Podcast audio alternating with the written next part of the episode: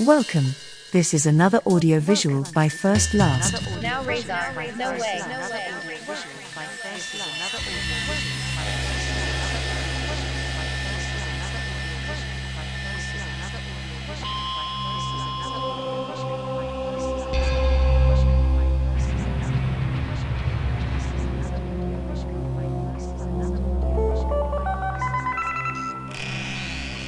Dog Sava America.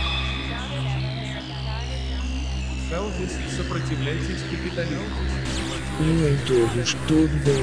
One in all, all in one can be well-meaning but perhaps misunderstood, specifically olhando para uma looking at a panoramic image of a big city. Maybe if the image is light, the impact is lessened because maybe the image resembles a panorama of the night sky where apparently there is no one living, there are only earthlings watching, and not all humans use an idiom apparently based on consonants or based on squiggles. I don't know if from the TV news new phobias will arise, but the very daily life of existence will answers to the surgir respostas para a non-existence of questions from an observer.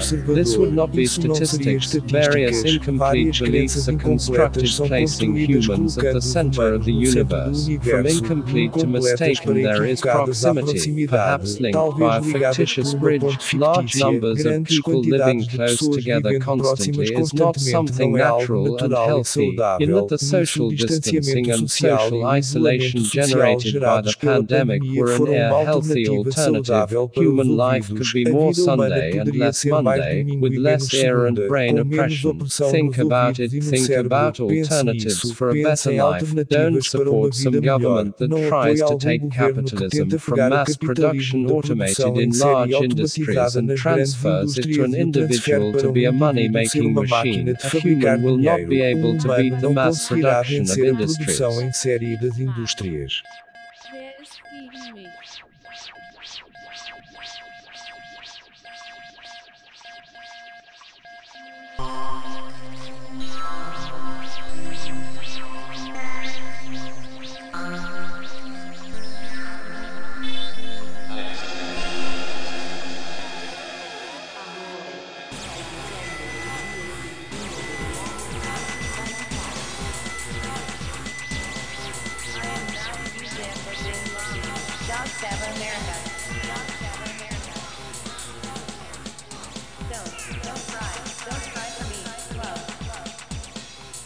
Now Razor, no way. Podcasts by First Last, an economical podcaster.